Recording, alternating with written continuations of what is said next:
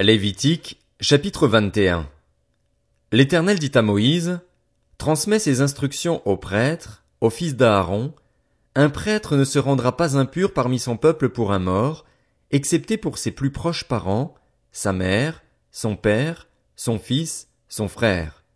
Pour sa sœur encore vierge, qui lui est proche puisqu'elle n'est pas mariée, il peut aussi se rendre impur.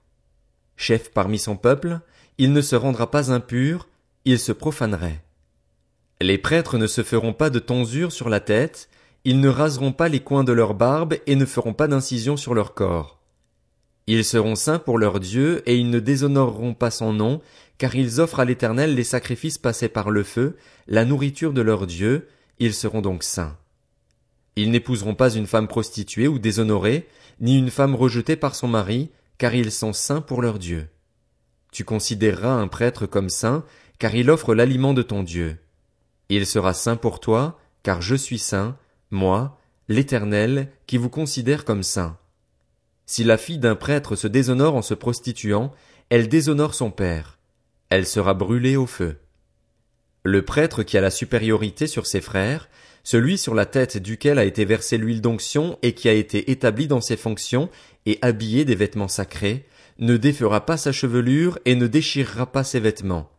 Il ne s'approchera d'aucun mort, il ne se rendra pas impur, ni pour son père, ni pour sa mère.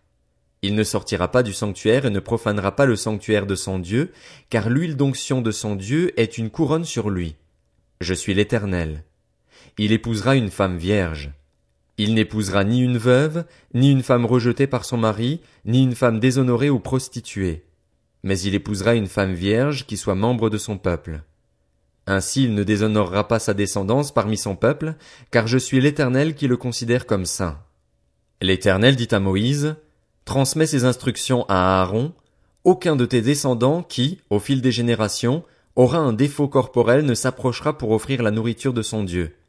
Aucun homme avec un défaut corporel ne pourra s'approcher, qu'il soit aveugle, boiteux, défiguré ou difforme, qu'il ait une fracture au pied ou à la main, qu'il soit bossu ou nain, qu'il ait une tache à l'œil, la gale, une dartre ou les testicules écrasés.